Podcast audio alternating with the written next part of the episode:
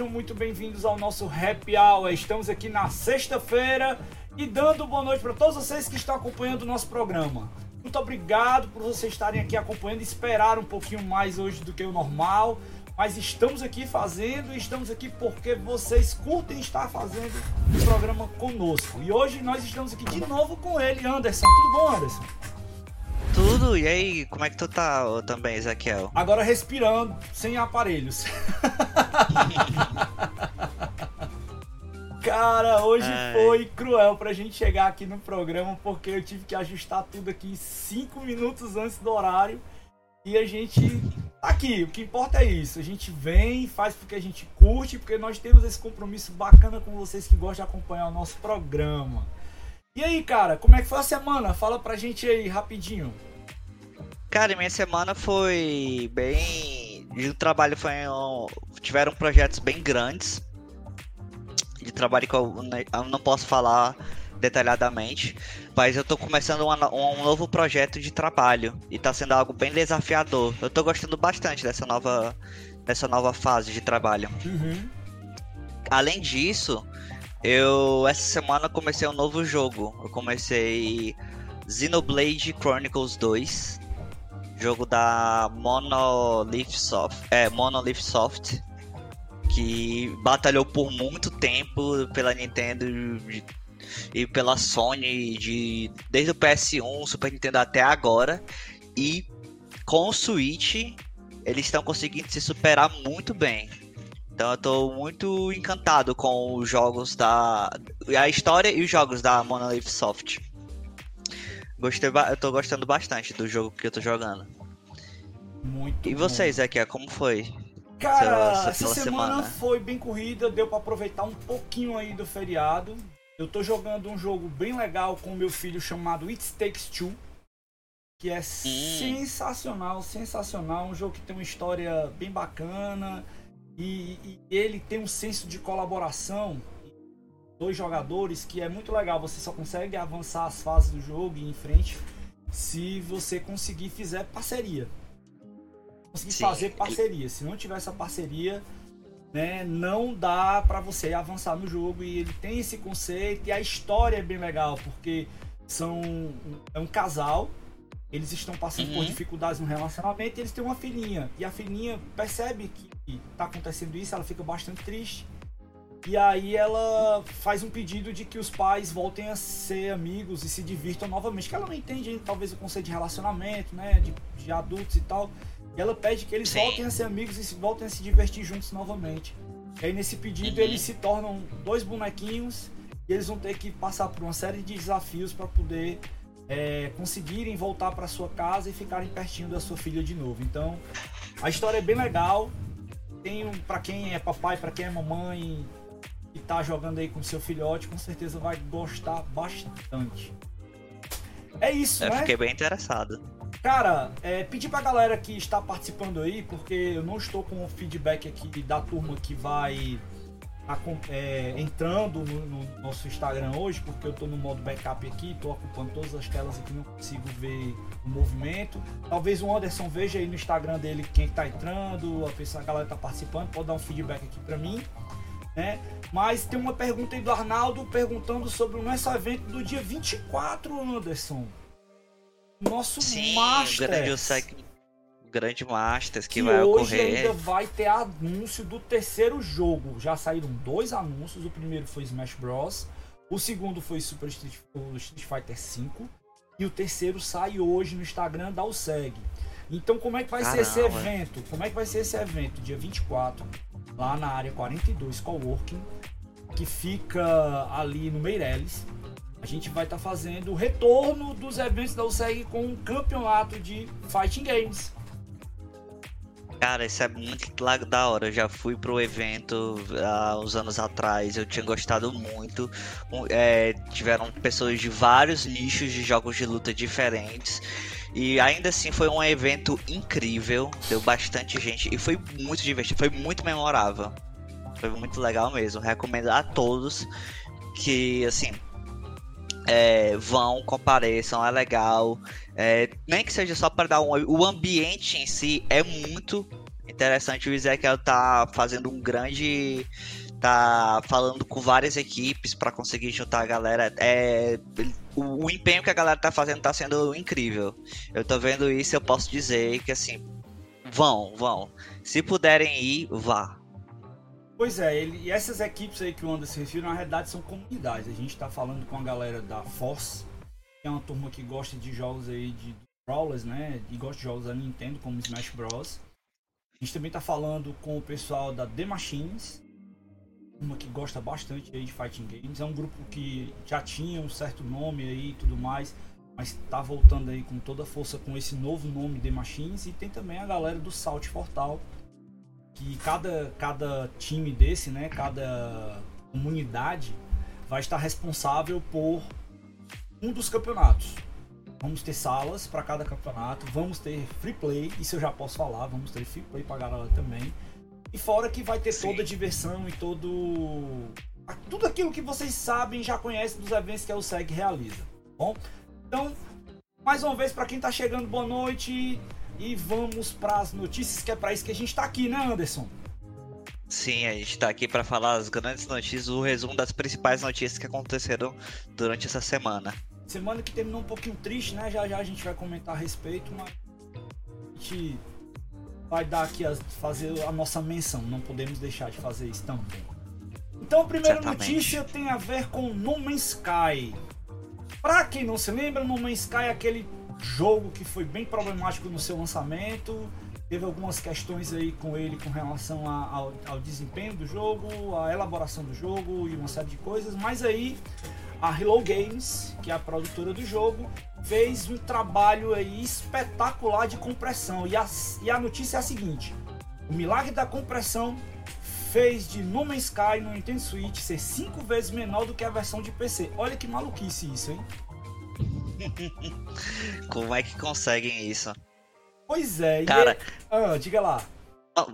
É, assim, é, cara, é eu acho incrível como foi a evolução da é, da companhia de No Man's Sky, eu não lembro é, agora o nome, mas assim, do lançamento desastroso que teve, que foi muito criticado, para o estar dando essas reviravoltas de estar tá sendo lançado para os consoles atuais hoje, isso é bem impressionante. E muitas pessoas estão elogiando.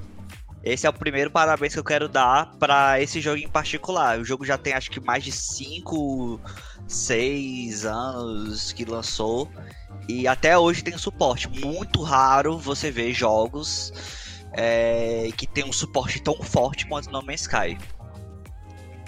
E também queria comentar um pouco sobre a compressão uhum. do Switch, né? Que é um feito, assim, sempre é algo muito comentado. Quando algo tem que sair pro Switch, ele sempre é em taxa de quadros reduzida, ele sempre tem menor resolução, sempre tem, tem essas particularidades. Ele não tem a mesma capacidade gráfica dos consoles como Xbox e PlayStation. Não tem como comparar. Mas em compensação, Exatamente. os caras conseguem tirar sangue de pedra. Sim, sim, muitos jogos. Mortal Kombat 11, por exemplo, eu acho que ele é 80 GB, 100 GB no PC. No Switch ele é 31. Jogos de FIFA, eles jogos de FIFA eles são muito reaproveitados, mas o No Man's Sky ele, ele conseguiu reduzir cinco vezes. Eu acredito que eu nunca vi cinco vezes. Acho que eu já vi quatro, ou chegou perto de quatro vezes mais cinco, sem parecer uma perda. É, é um feito muito grande. Uhum. Mostra como o Switch ele ainda está muito bem otimizado é, desses cinco anos que ele lançou para cá, que as pessoas realmente souberam aproveitar muito bem os portes do Switch. Bem bacana, bem bacana mesmo. Cara, então é o seguinte, tratando de números, né? No Man's Sky no PC ele tinha mais ou menos uh, o tamanho de 15 GB, enquanto que no PS4 no Xbox ele estava com mais ou menos a ocupação de 10 GB de espaço é necessário para poder fazer a instalação base dele. No Switch ele ocupa 3.2 GB. Impressionante, viu? Cara, É impressionante. Um jogo complicadíssimo de várias.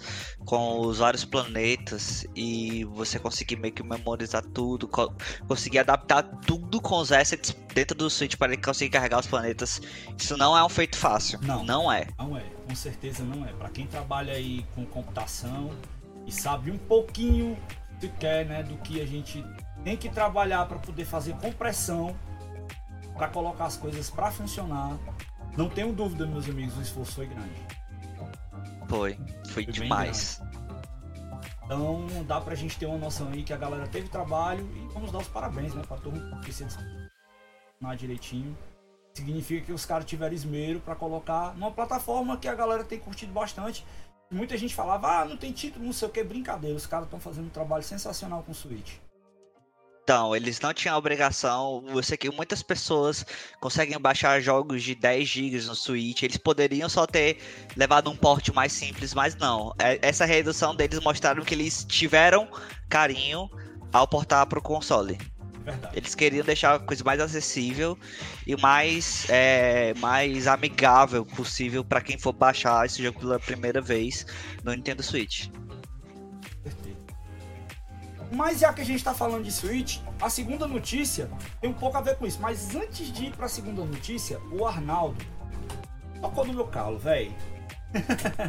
Ele foi no, no, nosso chat aí da Twitch e, compre, e com, comentou sobre o meu queridinho Horizon Chase. Pra quem me conhece, sabe que eu odeio esse jogo, só que não. né? E essa semana, para ser mais preciso, hoje Horizon Chase está disponível na plataforma do iOS. Para galera aí que tem Ca... seu celularzinho da Apple, né? Pode já estar tá pegando o jogo lá, tá disponível para você desfrutar da nova versão do Horizon Chase.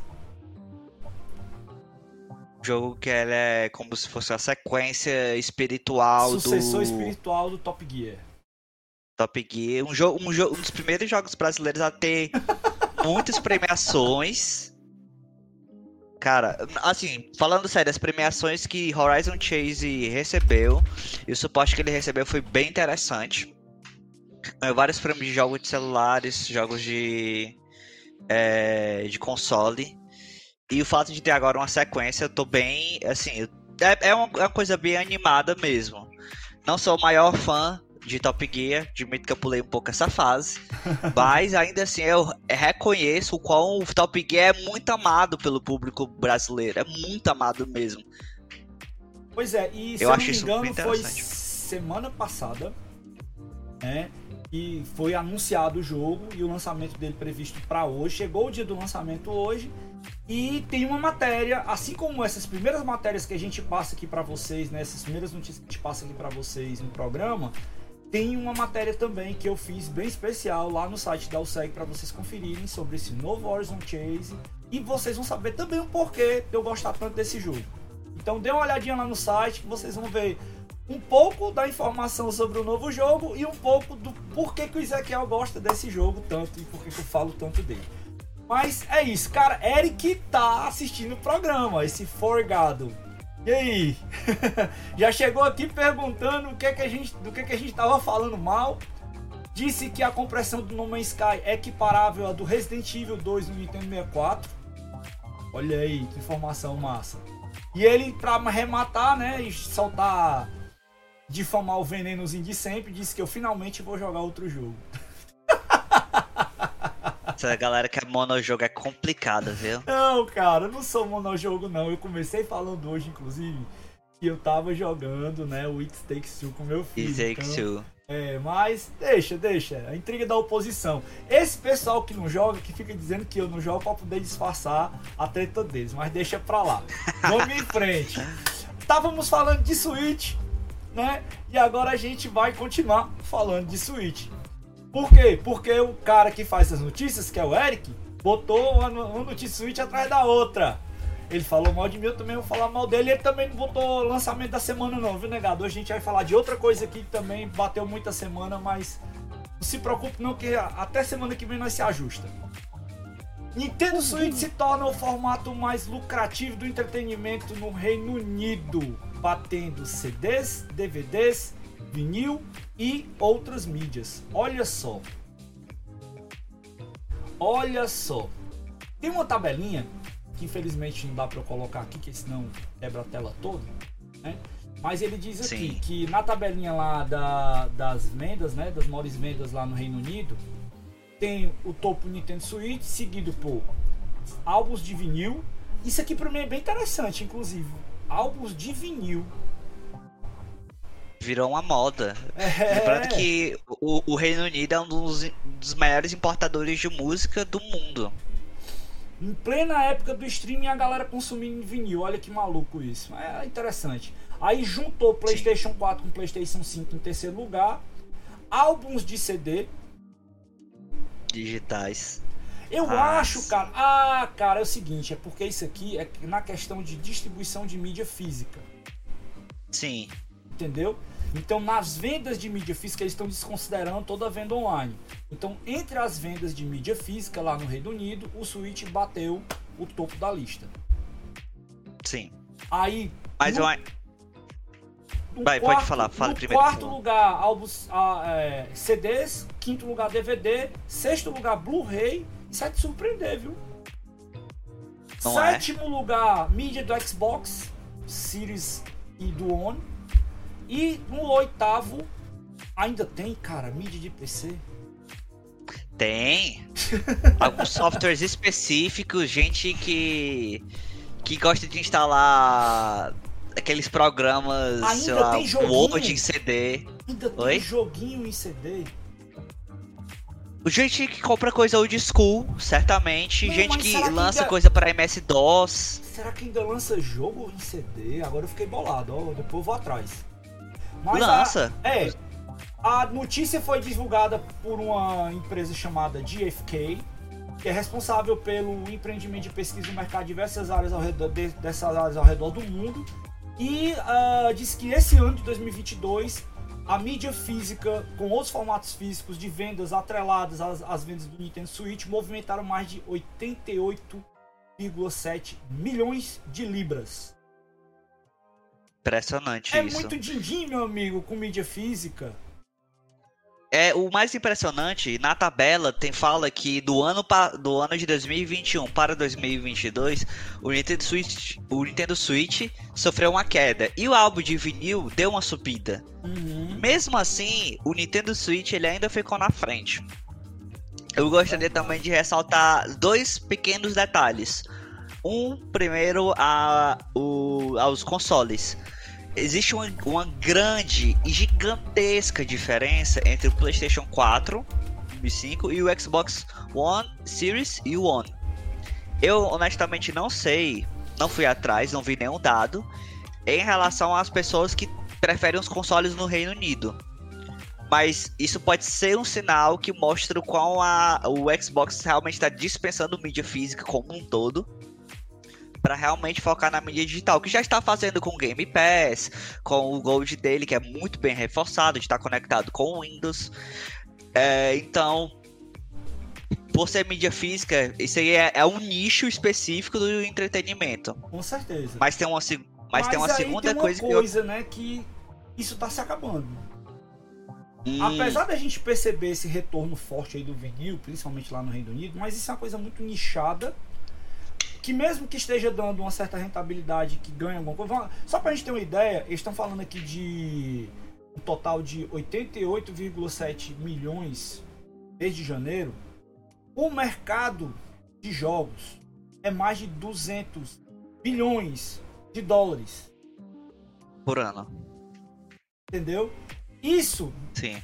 esses 88 milhões aí é o troco desse mercado sim. de jogos, entendeu? Mas sim, é um dado significativo, é o que a gente tem que levar em consideração.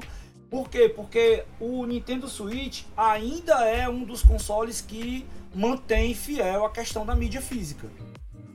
Sim, mantém mesmo. Muitos jogos tentam, assim, é, eles procuram é, fazer a mídia física. Eu lembro que The Witcher 3, o fato de ter lançado mídia física, até hoje é muito bem comentado como eles fizeram caber o jogo em mídia física. Muitas coisas, às vezes, é, de Switch não tem mídia física mesmo, não. Pode ser por não compensar por publicadora, Capcom muitas vezes lança só um código, jogos em cloud também não servem, mas ainda assim muitos jogos, os principais da Nintendo até hoje saem fortemente como mídia física. E não só isso, existia um dado que eu acho que é interessante de trazer. Mario Kart 8 Deluxe, que saiu para Nintendo Switch, né, que é, é o porte evolução do Mario Kart 8 que começou no Wii U, a cada ano, especificamente no Reino Unido, vende mais do que o ano anterior. Hum. Esse último dado eu consegui adquirir ele lá pelo começo do ano. Em fevereiro de 2022, é, esse dado apareceu. Então mostra o quão o mercado do Nintendo Switch no Reino Unido tá bem aquecido para jogos pelo menos multiplayer jogos principais da Nintendo. Eu acho isso impressionante. E comparado a vinil, que é estritamente uma mídia física, o Nintendo Switch está na frente as pessoas ainda querem mídia física, faz ver o quão o qual as pessoas são muito fã ainda do Nintendo Switch. Por embora ele já ele começa a se considerar ser um console um pouco datado, já tem 5 anos. Sim. Ele querendo ou não, ele é Apesar um portátil. Apesar de ter tido um upgradezinho ano passado, né? Apesar... Um upgrade. É um upgrade de tela. Ele não chega nem a ser um upgrade, um upgrade de. De. Equipamento, né? de equipamento. Existe uma otimização interna que fez com que a bateria durasse, uhum. de fato. É, existe o Switch OLED, mas ainda assim não existe um, um outro processador mais forte, melhor é, que dá realmente evolução entre. A, que dá uma diferença entre o PS4 normal e o PS4 Pro.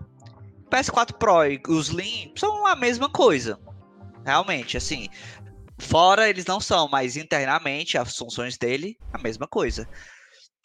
Considerando que o Switch ele não foi atualizado e que a Nintendo está dando preocupações de como eles vão fazer o próximo console, isso me deixa bastante animado. De que vamos ver um console, acredito eu, que de uns dois a três anos para cá, é, acredito eu que já deveremos ter o nome do novo videogame do, da Nintendo. E eu tô bem animado Esse com o que é que eles vão propor nisso? dessa vez. Esse ano não. Eu acredito que de dois anos para cá eles têm que ver muita coisa, por uhum. exemplo. Se é... tiver, né? Se tiver, se tiver. Se tiver. Eu, falo, eu falo assim, ainda, ainda eu boto a mão no fogo de que daqui a dois anos vai ter um nome. Uhum. Nem que seja rumor, mas vai ter um nome. Que nem foi o, o console NX da, da Nintendo. Porque muita preocupação de portar, é, de reaproveitar a biblioteca do Switch, conseguir portar isso facilmente, como o PS4 e o 5 fizeram, como o Series e o One estão fazendo, porque PS3 e o PS4 são arquiteturas muito sim, diferentes. Sim, sim. E, e o Xbox do 360 pro One foi uma, uma diferença de marketing muito grande. E isso pesou muito pro One no começo. Então agora a Nintendo tá tendo que, pelo menos, ter essa consideração para quando lançar o próximo console já conseguirem aproveitar muito da arquitetura planejada no passado. E isso eu estou muito animado para ver. Só que a gente viu que ele teve uma ruptura, né? Que por exemplo, quando a Nintendo ela lançou o Wii, depois ela lançou o Wii U. Vendo Sim. que o Wii U não tava esse balaio todo, ela fez aquele console virtual do Wii dentro do Wii U. E aí quando lançou Sim. o Switch, disse o seguinte, cara, não quero mais nada do anterior. Aí passou o tempo, botando coisa, aí começaram a lançar coisa virtual das plataformas antigas no Switch para poder colocar mais título. Então parece que eles Foi. vão e voltam, né, nisso. Vão e voltam porque eles, não sei, não, não tem esse entendimento. Mas, cara, vamos em frente, que tem muita uhum. coisa ainda pra gente falar. Vamos, vamos. Gostaria de falar mais sobre isso, mas para uma outra hora. Rapaz, a SEGA divulgou música do novo jogo Sonic Frontiers. Que Sim, é a música. One OK Van... Rock. Exatamente. A banda, né? One OK Rock. A música é Vandalize. O que, é que você tem a dizer sobre isso? Surpreso. Eu imaginava que eles iam trazer os antigos compositores. E o John Seonu e os mesmos compositores também que vieram do. Eu não sei. É, na verdade, eu não sei se são os mesmos compositores que vieram do Sonic Generations. Mas certamente não são os mesmos da época do Dreamcast, GameCube. É, não são os mesmos dos spin-offs. Estão querendo aprender um pouco.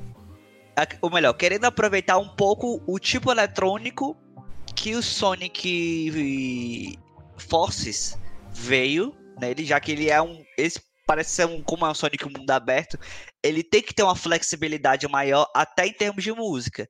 E música em jogo de Sonic geralmente não falha. Na verdade, é o que mais mantém os fãs uhum. é, é, fixados. É a maior consistência da SEGA, geralmente é a trilha sonora. E essa tá legalzinha, então... cara. Eu escutei faz ideia, porque ela dá aquela sensaçãozinha ali que ela vai ser o, o tema de encerramento do jogo e tem aquela coisa da pegada, né, de velocidade, do, do, que o Sonic faz, né, do que o Sonic é.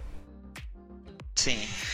Parece muito realmente uma mistura do Sonic Forces, juntando um pouco da pegada que ele tinha na época do Dreamcast mas querendo só dar toques sutis, não como se fosse uma cópia ou uma inspiração direta. Tá mais uhum. para um detalhe de referência. Me fala uma, obviamente, coisa, Anderson, tu curte Sonic e o que é que tu tá esperando sobre esse jogo? Cara, eu, eu tô um pouco com medo desse jogo. Eu honestamente não quero que esse jogo falhe. Eu realmente não gostaria. Eu mas eu estou com pouca fé na SEGA. Tô com pouca fé, eu tô colocando a minha barra assim, bem baixo. Porque eu sou muito, muito fã da época boost de Sonic. Sonic Unleashed joguei bastante, Sonic Generations é fantástico, a minha opinião é o que eu mais gostei. Mas Sonic Forces foi é, um desapontamento em geral. Ah, Sonic Colors. Os caras. É porque pra tem aquela história. Gente. Sonic sempre foi muito batido naquela pegada 2D. E quando Sim. os caras tentaram fazer alguma coisa 3D, nunca deu muito certo. E eles têm tentado acertar até hoje ainda, né? E assim, o, o que teve mais ou menos alguma coisa foi lá no, no Dreamcast, que teve, acho que foi Sim. Dreamcast foi Saturno, foi Saturno, que teve um jogo 3D lá que a galera curtiu um pouquinho, mas não foi essas coisas todas também não, entendeu? Então, a gente tem que tentar ter uma expectativa meio baixa para ver se esses caras conseguem surpreender a gente. Ultimamente a SEGA não tem decepcionado, né? Então vamos ver se nessa tacada aí eles conseguem dar uma, uma, uma, uma surpreendida na gente. Espero eu que tenham veteranos no time. Tendo veteranos no time, eu estou, estarei bem mais tranquilo. Beleza. Porque esse projeto é grande. Para amadores pegarem, é muito fácil se queimar. Então, mas eu tô animado. Eu uhum. quero jogar Sonic Frontiers. Só lembrando pra galera que se você quiser que a gente dê o nosso raio aqui para vocês, comenta aí nos dois chats, tanto na Twitch quanto no Instagram. A gente está aqui fazendo o nosso happy hour toda sexta-feira a partir das 18h30, um pouquinho depois, que às vezes a gente tem algumas coisinhas para acertar, mas não falha, cara. O happy hour a gente faz de tudo para poder manter ele aqui esse papo gostoso, bacana com vocês toda sexta-feira que nós nos divertimos fazendo. Ok? Vamos em frente, meu amigo Anderson. Vamos, meu querido. Quer chamar essa ou deixa pra mim aqui? Posso falar essa daqui. Fala, arrebenta. The Witcher. A CD Projekt Red já pensa em múltiplos jogos da saga The Witcher uma franquia muito forte, é a capa da CD Projekt. Teve os três jogos, cada um assim, os dois primeiros tiveram seus fãs, mas o terceiro foi muito, foi muito chamativo. Foi um grande projeto, colocou a CD Projekt falando assim, ah, somos uma empresa grande e a gente não está aqui para brincadeira. Né? Então que virou uma franquia apesar, além de jogos. Apesar do que aconteceu com Cyberpunk, mas tudo bem, a gente. Apesar perdoa. do que aconteceu com Cyberpunk, mas nesse caso estamos falando de The Witcher. eu gostaria de ficar nesse lado. Então, considerando isso, ter um novo The Witcher já tão cedo. Porque The Witches não são. O The Witch ele não é um jogo pequeno, ele é um jogo uhum. muito grande, mas muito grande, é enorme. Ele é um desafio. 3, eu, eu, cansei de jogar ele. Eu comecei e não, não tive saco de terminar, não. Mas assim, para quem tem notado dos últimos anos aí, eles estão dando uma reacendida na franquia. Inclusive estão aproveitando carona na série que saiu na Netflix também. Os caras não estão brincando, estão querendo fazer essa, essa saga ser algo que chame a atenção, que traga de novo a galera para poder fazer essa, essa franquia acontecer. Mas tomara que eles não façam como a Ubisoft né, e o meu querido Assassin's Creed. Foi muito. Aproveitaram tanto, chegou a ser um abuso. Não, há demais. Aí estupraram, né? é. Nossa, realmente foi o COD. Foi uma situação pior do que COD, ao meu ver. Mas é isso. É, lembrando que esse jogo não será um The Witcher 4. Uhum. Importante frisar isso. Mas que parece que vai ser como se fosse uma expansão da série The Witcher, não necessariamente só do 3. Entretanto, ele já vai rodar em Unreal Engine 5 e vai ser lançado exclusivamente na Epic Games Store.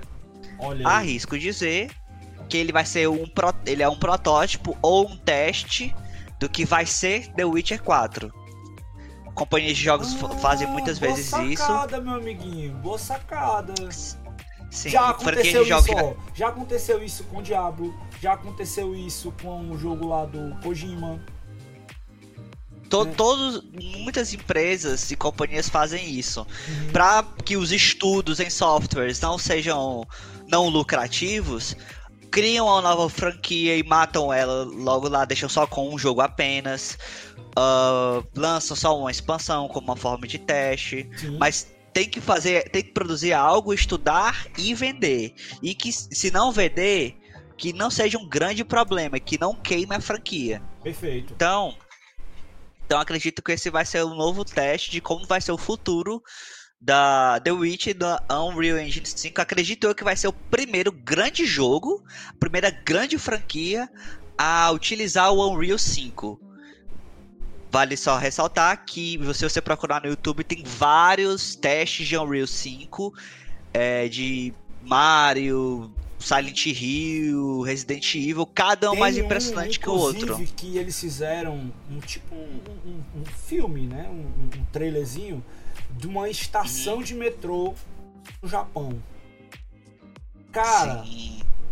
a riqueza de detalhes que os caras colocam com Unreal nesse, nesse trailer. É impressionante. Tem outro também que eu peguei que eles pegaram uma, uma, uma ideia do do, do meu Deus, Initial D. Eles pegaram o carro lá hum. temático do Initial D, inclusive é uma série que eu tô reassistindo. É, o carro da entrega lá do Tofu, que é o, meu Deus, Trueno. Lembrei, o Trueno. Aí ele encostado ali do lado da, da vendinha de tofu do pai do, do camarada lá, do, do protagonista da série. E Sim. todo acabado, enferrujado, sabe? Foram lá no detalhe, fizeram um negocinho, cara, ficou espetacular. Então, assim, a Game Engine, para quem não sabe o conceito de jogos, é um ambiente em que você tem uma série de recursos e ferramentas que já estão ali pré-preparadas para que você possa implementar jogos. Aí vem Sim. dinâmicas de, de colisão, é, tratamento de, de é, questões de luz físicas, sombras. luz, sombras, há uma série de coisas, uma série de recursos que você tem e que permitem que, com que a gente tenha boa qualidade nos jogos Sim. e também tenha uma, uma formatação gráfica, uma apresentação gráfica muito, mais muito, muito, muito diferenciada. A Unreal, no que diz respeito à produção de jogos hoje, ela também, inclusive, é utilizada na produção de filmes. Sim, sim, alguns filmes usam a Unreal com certeza. Não querendo dizer que a Unity fica para trás, a Unity também tem uma qualidade muito boa, mas só que a Unreal tá, vamos assim, um pouquinho melhor nesse aspecto que diz respeito da entrega gráfica dela. Entendeu? A Unreal é usada para muito mais setores, especificamente gráficos, do que a Unity. Mas ainda assim, eu digo, arrisco dizer que a Unity ela é mais acessível, simplificada e, e assim, ele é acessível em termos técnicos de hardware. Porque rodar na Unreal, seu computador, ele vai chorar. Ele vai sofrer. Vai sofrer. Não é fácil rodar ele na Unreal. Sofrer. Mas é isso, cara. Tô olhando aqui ver se tem mais algum comentário. Pra... A galera parece que deu uma silenciada aqui agora, mas vamos em frente. Olha aí, a notícia que vem agora é de Call of Duty.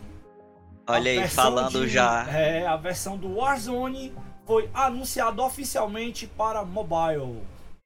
A versão para celulares do Battle Royale de COD ganhará novos detalhes em breve. Ele foi revelado oficialmente e o jogo Battle Royale da Activision receberá uma, re... uma versão para celulares e mais detalhes ainda vão ser divulgados. A informação Sim. foi compartilhada oficialmente por Chris Plummer, vice-presidente de Call of Duty Mobile, na GameSpot Swipe, é um programa focado em conteúdo mobile, né, que é um portal americano que fala só sobre isso. O que, que eles Sim. estão dizendo? Né? Não foram revelados ainda muitos detalhes sobre o jogo, mas ele cravou que as informações que vão ser colocadas nesse Call of Duty Next, que seria o possível nome que ele está dando aí, né? Que é um evento que eles vão fazer no dia 15 de setembro e vão mostrar as novidades desta franquia. Olha aí, então, cara. Para quem curte aí joguinho FPS mobile, vem novidade aí. E o Warzone ele é um jogo que tá tendo, um, inclusive aí, né, um, uma boa aceitação da comunidade. A galera tava reclamando um pouquinho de algumas coisas aí antes, mas parece que o jogo deu uma tornada e deu uma melhorada, né? Eu não, eu não posso, não tenho muito, vou dar um aqui de Glória Pires agora, não tenho muito o que falar de Call of Duty Warzone, não joguei ainda, né? Mas leva-se a crer que se os caras estão levando para mobile, que tem grande possibilidade de se aproveitar melhor nessa plataforma, né? Sim, até porque já tem uma versão de Call of Duty para celular, tem suas versões gratuitas, como aqui tem a da China, uhum. e é, após o lançamento, falei com, já falei bastante com um amigo sobre Call of Duty, que ele é muito fã, ele realmente gosta muito até do enredo do jogo, que é o que tá um pouco para trás. Ele disse que então assim, está assim, estão melhorando o jogo, ele ficou bem mais animado depois de Black Ops 4, que foi considerado assim, um desapontamento em geral para quem é muito fã de Call of Duty desde os primeiros e gosta muito do enredo. Eu fico animado com essas notícias da de Call of Duty. Eu acho que Call of Duty é, uma, é um ótimo jogo para celular. Ele, acredito que ele conseguiu converter muito bem os controles, é, mesmo que ele, as pessoas tenham jogado ele competitivamente, mas conseguiu converter muito bem os controles. Eu ficaria também animado se tivesse alguma versão para você conseguir portar os jogos para celular, os jogos de enredo, como uma forma de é, engatar os jogadores que gostam do enredo de COD. Cara, não acho que dá certo. Hum, se os caras já não estão né? investindo muito mais em jogos, né, com, com o modo história para o console, e eu fico triste porque, por exemplo, eu sempre joguei Battlefield, eu sempre joguei COD, mas eu gosto mais do modo história. Eu não gosto do online, eu não tenho tempo para estar tá jogando online. Infelizmente não dá, para mim não rola. Então, é, é, é, eu acho que eles deveriam repensar isso. Mas eu, eu, creio que, assim, melhor do que nós, eles têm, eles. eles têm informações, eles têm números, eles Sim. sabem que o volume de movimentação e de acesso no jogo tá maior em cima da plataforma na, da plataforma do online. Então, quem sou eu para falar algo? Eu sou um doidinho no meio do, da história aí. Né? né? Então, assim, se eles estão vendo que estão ganhando grana em cima do online, whatever, né? Paciência. É, paciência. Fato. Ok, então lembrando mais uma vez, se você está acompanhando o nosso programa, deixa o seu oi aí, olha a mensagem. Hoje a gente está no modo B aqui, eu infelizmente não estou acompanhando quem está entrando para estar tá dando o oi, seja bem-vindo, tudo mais e tal. Mas, por favor, deixe de acompanhar, de seguir as nossas mídias e de estar sempre aqui conosco nesse horário, toda sexta-feira, batendo um papo sobre games. Ei, agora vamos sair um pouquinho da temática de games e vamos falar de filme, né?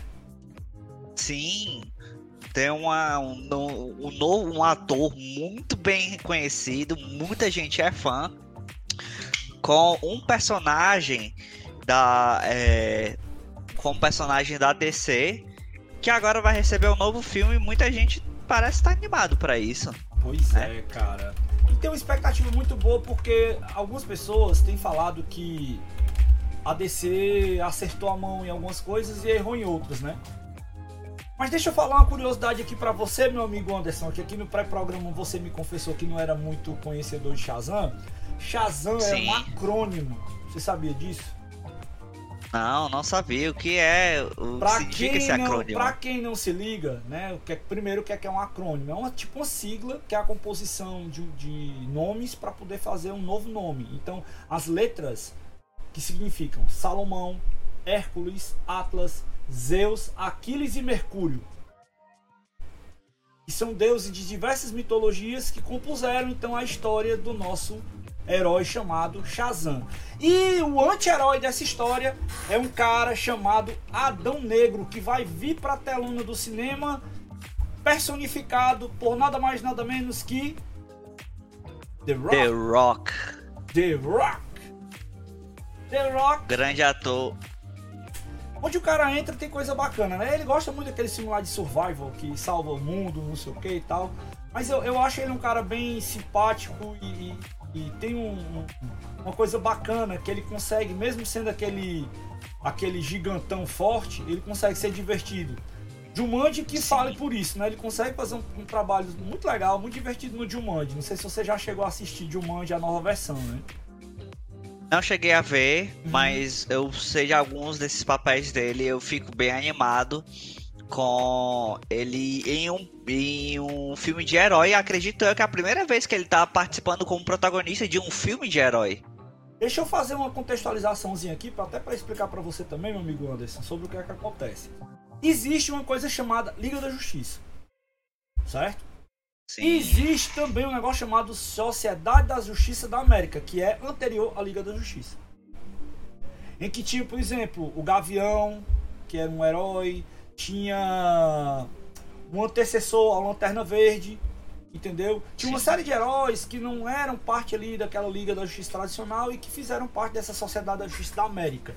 E aí surgiu esse anti-herói chamado Adão Negro né? Que, que ele vai ter nesse filme também apresentado como outros heróis como o Esmagátomo, Ciclone, o Gavião Negro, como eu tinha falado aqui anteriormente, né? Vão ser Sim. apresentados dentro desse filme que fazem parte desse grupo de heróis que é a Sociedade da Justiça. Então assim, existem muitas histórias legais, né? desse, desse herói chamado Adão, desse anti-herói chamado Adão Negro, ele tem uma, uma personalidade bem marcante nos quadrinhos. Eu tive a oportunidade de ler algumas coisas, mas muito mais por conta do que eu via da, das histórias do Shazam. Ele, inclusive, ele tem uma origem parecida com a origem do Shazam, porque os poderes ah. dele são da mesma origem, porque o, os poderes do Shazam são de origem de deuses mitológicos. Sim. E o Adão Negro, ele é um herói muito antigo. Inclusive no filme, os trailers que você vê, remonta coisa dele assim de tempos muito antigos, contando um pouco da. É uma introdução desse cara dentro do universo Sim. DC. Agora, onde é que eles vão encaixar é que eu não sei. Porque, sinceramente, essa, essa notícia eu tô pegando do site Omelete e eu acho que tem tudo a ver com o que eu vou dizer agora. Eles estão fazendo um baita omelete com o que está acontecendo na DC hoje. Para entender Sim. todo essa, esse furdunço, o que é que acontece? A Warner foi comprada recentemente. Foi comprada? Uhum. E... Por quem? Você não sabia que a HBO agora faz parte do grupo Discovery? Ah, não. Agora que você falou, eu juntei os pontos, mas pois eu nunca é. tinha notado então isso. Achava que era mais uma parceria. E cancelaram uma pancada de filmes Teve aquela celeuma lá também do Ezra Miller, para quem conhece também como Flash, do, do último Liga da Justiça. Né? Então, tá tendo um monte de problemas que os caras também estão querendo juntar e organizar. E dos filmes que foram cancelados, Adão Negro escapou. Nossa. Entendeu? Porque teve sorte. filme aí, alguns filmes que foram cancelados. Eles já tava quase no finalmente, ou já tava em edição final. Os caras não vão colocar no cinema. Entendeu? Não foi só um não, foram alguns. E Adão Negro escapou. Caramba. Se Adão Negro escapou, tem um significado nessa história aí que, que para quem acompanha e gosta, né? Porque eu gosto muito do universo DC também. Eu sou super, super, super fã do Batman. Gosto muito do Batman, gosto muito do, do Arqueiro Verde, né? Acompanho muita coisa do Superman também, acho bem legal esse universo e tal. Então é, é, bem interessante que a gente preste atenção nesse filme, porque ele pode trazer uma visão do que pode vir do universo DC nos próximos anos. Eu tenho essa expectativa. Eu... Sim, eu acho interessante que uma, eu é, conhecer esse, esses outros lados da DC que não são tão mostrados, né? Uhum. Marvel, é, eu acredito que ela deve ter muito mais heróis Sim. do que os que são mostrados no cinema. Sim. O que me faz ficar um pouco triste porque tem muita coisa legal que não querem tentar reaproveitar, não acharam produção, não acharam diretor. Pode ter várias complicações, né? Uhum. E isso é uma coisa que eu tô vendo que a DC tenta fazer diferente. Eu lembro de ter visto é, Titãs no Netflix, que era a versão live action, que tinha alguns dos mesmos personagens é, do Jovem Titãs, que depois eu descobri que era baseado numa revista antiga, uhum. para você ver o quão eu sou desatualizado. Ainda assim, falando sobre, um pouco sobre Titãs, eu pessoalmente não gostei. Mas, mas eu não gostei porque... viu? Eu achei legalzinho. Exatamente. Eu não gostei, mas eu vi a dedicação, eu vi o empenho, eu vi a direção de fotografia. E eu falei, Robin cara. é malucão lá, cara. eu gostei muito do Mutano, eu gostei muito é, da é Estelar. Uhum. Cara, eu, assim, foi uma, foi uma pegada bem underground, assim, bem suja do, e o Asa dos personagens. Noturno, o personagem colocado na série lá, ele ficou muito bem caracterizado, diga-se de passagem. Ele é exatamente aquilo ali. Ele ele é aquele cara que não sabe mais se é o Robin e tá querendo se encontrar. Sim. Entendeu? Pra quem eu, não, eu... não sabe, pra quem não se lembra, Asa Noturno é o primeiro Robin. É, ele saiu. Eu do... sabia disso. É, o Asa Noturno, né? É o Dick Grayson. Tá vendo como a gente tem um pouquinho de coisa aqui? Eu, eu acompanho e vejo algumas coisinhas eu curto também. É, então, o, o, Dick Grayson, que foi o primeiro Robin, né? Ele foi substituído pelo, acho que é Todd o nome do outro, segundo, né? Que esse cara ele é meio perturbado do juiz. E acontece de ter um outro Robin, né? Que vai ser o filho do Batman. Caramba, isso aí, olha aí, como a, a, o enredo real, acaba mudando, né? Vai ser o filho do Batman e esse filho do Batman com a filha do Hazal Neto eu do não, não tinha ideia. eu não sei nem quem. Eu admito, eu não sei quem são tantos esses personagens. É, cara. Depois a gente pode fazer um programa aqui. Acho que a gente pode fazer um quebrando controle. E eu vou fazer o quebrando controle. Eu explicando o universo DC pro Anderson. Pronto, olha aí. Seria muito interessante, cara. O fato não, de ter essas um séries. Cara, tá fazendo falta no programa aqui hoje, mandar um abraço aqui, tá na praia, tava viajando e não pôde fazer o programa aqui com a gente hoje, que é o meu amigo Mário. Esse sabe.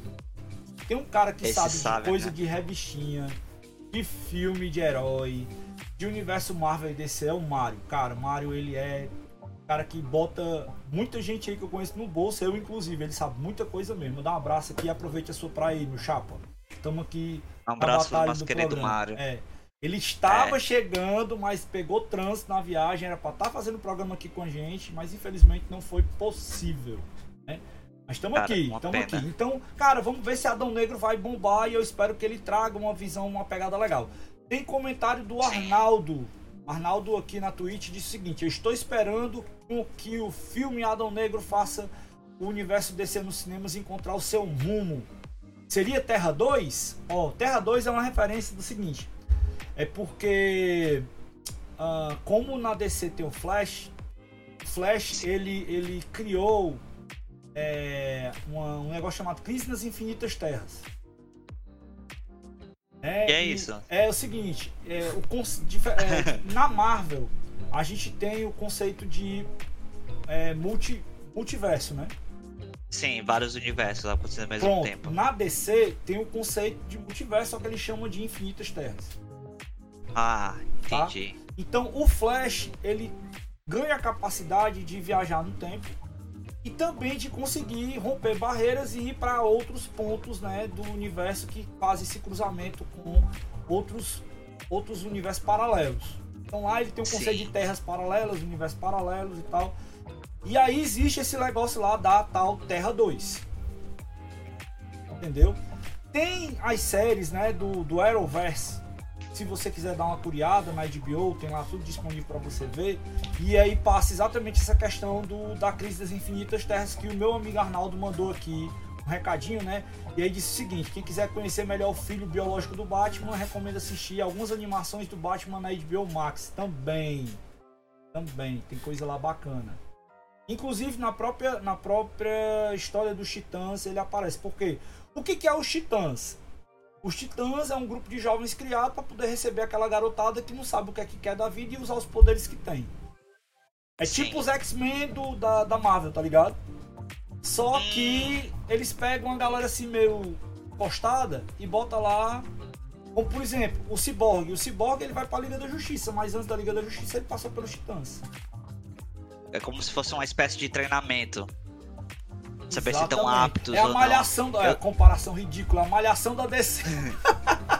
eu lembro também, eu não, isso eu não conheço tanto, mas eu lembro assim vagamente que no desenho de 2005 dos Jovens Titãs é, tinha aquele um grupo de inimigos que era como se fossem as pessoas que não foram aceitas do grupo dos titãs e ficaram revoltadas e não e tipo praticam mal eu não, não sei baseado em quem não sei quem é como pergunta, se fosse o inimigo principal quem criou os titãs quem criou os Titãs? Não sei, não sei nem por que, que o nome são o Titãs. O Noturno, porque ele exatamente estava querendo se, se romper com o Batman.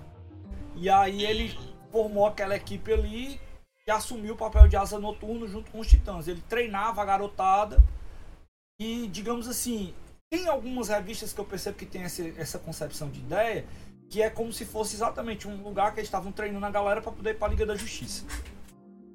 Entendi. Entendeu? Não. É uma, uma academia, mesmo. mais ou menos assim. Mas é bem legal. O é. universo DC, cara, o universo DC tem muita coisa bacana também. A gente fica vendo Marvel, Marvel, Marvel, Marvel. Mas tem muita coisa da DC que vale a pena a gente dar uma conferida. E, e eu realmente quero parabenizar assim, a DC e o Warner, porque por mais que eles tenham feito seus fracassos, dá para dizer que eles tentam e eles tentam colocar coisas que não são só, por exemplo, Batman ou Super-Homem, né? Assim, faz um bom tempo que acredito eu, eu não lembro isso. Faz um bom tempo que não tem um filme do Batman forte, como, como aquela franquia da trilogia Dark Knight. Faz um bom tempo que não tem um jogo do Batman, mas não faz tempo que tem, tentam ter séries novas da DC e, e da Warner. Eu acho isso, isso é algo que eu digo assim, eu respeito muito a DC por pegar esses personagens pouco conhecidos e falar assim, cara, tem esse cara aqui, pessoas como eu que não conhecem o fã, não conhecem o universo da DC, podem ver e se interessar. Putz, tem um The Rock, The Rock, um na DC, como é que é isso? Uhum. E isso pode é, dar uma pode... nova faísca para uma nova legião de fãs. Exatamente. Diga-se de passagem, você falou de caras legais, eu não gostei que eles tiraram o Ben Affleck do Batman, porque ele fez um excelente Batman. Sim, de fato. E me surpreendeu bastante o The Batman com o, o, o morcego brioso lá, o, o Vampiro Brioso do, do Crepúsculo. Ai, é verdade, ele foi ator, né? Ele, ele foi, foi o, qual? o último Batman agora, o The Batman foi com ele. Ah. Eu fiquei, eu confesso eu, que eu fiquei um pouco eu... meio pé atrás ali, mas o filme é bom, cara. Tem a pegada é. do Batman. Não. Bem dark, bem, bem pesado. Sim, do jeito que é, do jeito interessante que a DC faz. É, ela tem o seu jeito de fazer, mas pelo menos ela tenta seguir uma proposta e, e dá para ver o coração é, na produção dos uhum. filmes deles. É isso aí, cara. Vamos sair da pauta mais feliz. Infelizmente, a gente tem uma notícia agora que a gente não queria estar tá, é, colocando, porque a gente sabe que uma coisa que é certa na nossa vida é que a gente vai, né? E ela dessa vez foi. Mas vamos falar de uma coisa boa, fazendo trazer uma lembrança bacana, porque muita gente está aí de luto hoje a morte da majestade Rainha Elizabeth, que faleceu ontem. Né? E, e tem uma curiosidade gamer da rainha que talvez algumas pessoas não conheciam. A Rainha Elizabeth curtia jogar boliche. Não era o boliche tradicional. Que a bichinha talvez não aguentava nem a bola, né? De boliche. Ela gostava de jogar boliche no esportes, meu amigo Anderson. É verdade isso? Demais, demais. Ela, inclusive, com uma forma de comemoração, recebeu um Wii de ouro da Nintendo. Mas Foi uma das né? poucas. É, devolveu? devolveu? Nossa, eu não sabia disso, acreditava que eu que tinha ficado. Olha Existe só, algumas a história foi o seguinte, ela sabendo que ela gostava do jogo, a Nintendo que hoje tinha né, a, uma empresa que fazia uma tal de THQ que fazia alguns, algumas customizações, ela, eles presentearam a rainha em 2009 com o Wii ganhada ouro. Mas Sim. perceberam que estava sendo uma jogada de marketing e acabou sendo devolvido para a companhia. E esse Wii de ouro foi comprado num leilão por um colecionador em 2017 pela bagatela de 300 mil dólares. Eu ainda posso dizer que esse Wii deve valer bem mais hoje em dia. Pô, certamente. É louco. Mas Sim. como é que ela ficou sabendo do Wii? Não sei. Existe uma notícia disso? Existe. O filhinho dela, o príncipe William, né, que gostava de jogar, apresentou o videogame para ela. Não sabia de. E não ela, assim. Não fazia ideia. Quem quiser saber um pouco da história da rainha, tem uma série bem bacana que. Uh, vale a pena você dar uma olhada, que é uma série chamada The Crow. Fala sobre a coroa. Sim. E é exatamente, mostra toda a questão da devoção dela, a entrega da vida dela para a coroa britânica, porque ela abdicou abdicar. Mas se a gente falasse, ah, cara, pô, mulher cheia de regalia, não sei o que, cheia de luxo, tal, mimada pra caramba, não sei o que, cara, não vamos ver isso. Nós temos que entender que esse lance de realeza tem toda uma questão cultural e uma coisa que não é de hoje. Esse lance de rei, rainha, é uma coisa que vem de séculos atrás, que é de uma cultura totalmente diferente da nossa realidade hoje. Mas que, pelo fato de ser algo muito louvado e respeitado pela maioria da população inglesa e muitas pessoas do mundo também que acham a realeza inglesa muito bacana, muito legal, isso se mantém até hoje. A gente sabe que esse lance de monarquia é uma coisa bem, bem ultrapassada, entendeu? É um regime totalitário que a gente sabe que não emplaca hoje em lugar nenhum do mundo, mas que eles mantêm essa linha lá, né? em que, por exemplo, você sabia que o, o, o chefe de Estado né, de alguns países do Reino Unido, incluindo o Canadá, faz parte desse monarquia, dessa monarquia da, do, do Reino Unido? Não, não sabia. Pois Realmente é. não sabia, não. Austrália tem chefe de Estado, é... o rei ou a rainha do Reino Unido, né, que agora é o rei Charles III. Deus salve Sim. o rei, né? Sim, Deus salve o rei agora. Tem outra curiosidade também a respeito disso aqui. Por que que... Ah, cara, a mulher morreu, beleza. Como é que é proclamado o rei? Ele já foi proclamado, ele vai ser proclamado rei, anunciado, na verdade, anunciado, proclamado ele já foi, né? Sim. E tem todo um processo para poder fazer a coroação dele. Então ele vai passar aí alguns meses ainda, não é nem estágio probatório não, é porque o que, que acontece? Muda o hino da Inglaterra, muda as cédulas de dinheiro. Sério? Sério. Porque as cédulas da disso. Libra todas têm a cara da rainha, chapa.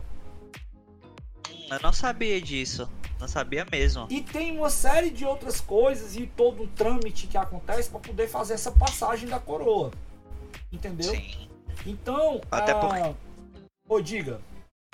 Não, até porque tem um treinamento interno, porque o peso, sim, realmente o peso social de você abdicar da sua vida para ser um rei, isso da posição do monarca mesmo, cara, é você tá entregando a sua vida total, você tá abdicando de muitas vezes se casar com a pessoa que você quer, você tá abdicando de é, às vezes você tá abdicando de família para você abraçar toda uma comunidade de pessoas que se importam com você, que você não pode nem interagir dire diretamente com elas, então é uma vida certamente sacrificante e solitária. Com certeza. Então, assim, eu só, só querendo reforçar isso que você já tinha comentado.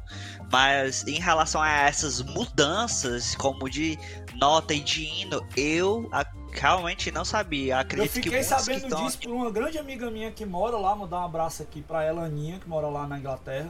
Quando eu fui lá em 2020 e conheci o palácio lá, fui em frente lá, o palácio de Buckingham, lá, aquela porra toda lá que tem lá em Londres, que é bem legal, bem bacana a cultura. Os caras londrinos uma cultura muito legal. É uma cidade incrível, incrível. Londres é uma cidade incrível. É uma megalópole é. que quem conhece fica, poxa, isso aqui tudo funciona, velho. Sabe, aquele lance, aquela história lá da pontualidade britânica não é brincadeira não, os caras botam tudo para funcionar de verdade, é cultural.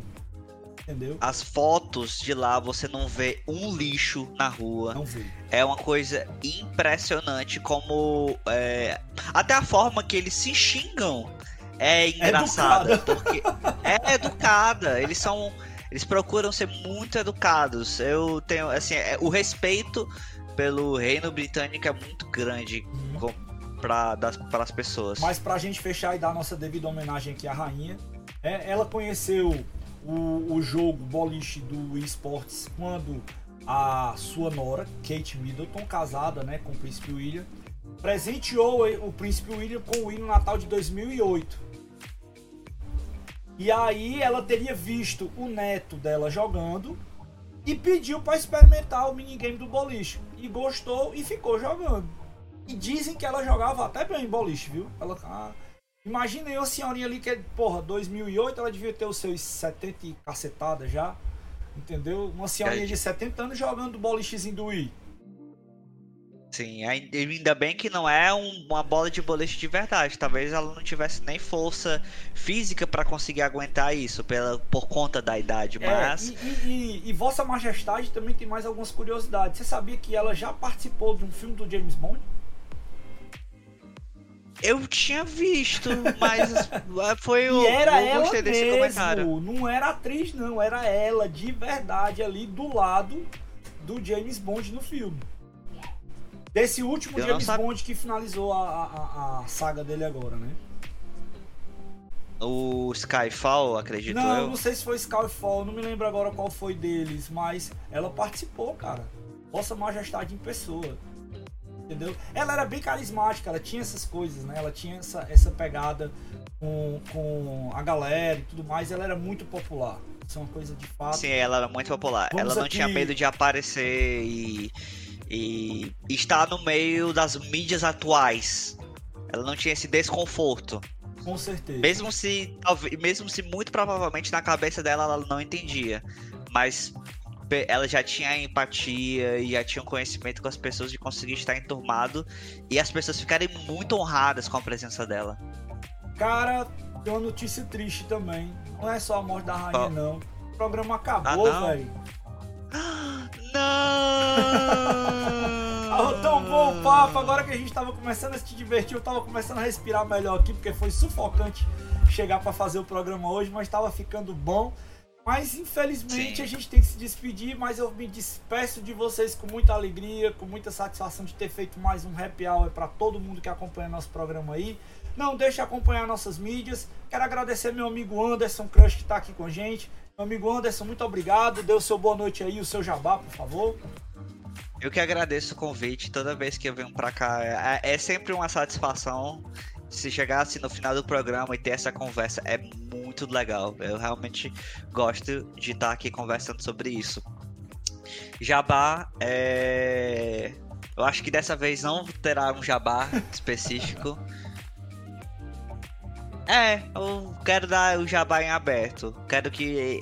Eu quero que as pessoas que estão vendo, se tiverem a fim de fazer alguma coisa específica, seja ver um filme novo no cinema ou começar um novo jogo, tente. Eu acho que vale a pena. Acho que vocês podem gostar de uma nova experiência. E se não gostarem, vão aprender com isso. E é sempre legal, às vezes, a gente tentar uma coisa nova. Com certeza, com certeza. É, a pandemia me fez aprender muita coisa, inclusive tá fazendo esse programa aqui agora. Sim, aprender a ter um curso de OBS durante a pandemia. Mas é isso, turma. Muito obrigado a todos vocês que acompanharam o nosso programa. Fico muito feliz de estar fazendo isso aqui para vocês. Espero que a gente possa retomar nossa programação normal com nossos apresentadores, com toda a galera que costuma estar fazendo as coisas que a gente custa fazendo aqui para vocês. Né? Não perca o nosso evento dia 24. Mais informações lá no nosso Instagram. Daqui a pouco tá saindo novidade aí, que é o último jogo da line-up. Depois a gente vai estar tá colocando as enquetes dos jogos do Free Play, que vai ter do evento dia 24, lá na área 42 Coworking. E é isso, galera. Bom fim de semana. Aproveite sua sexta-feira e tchau! Tchauzinho, gente. Valeu por terem comparecido.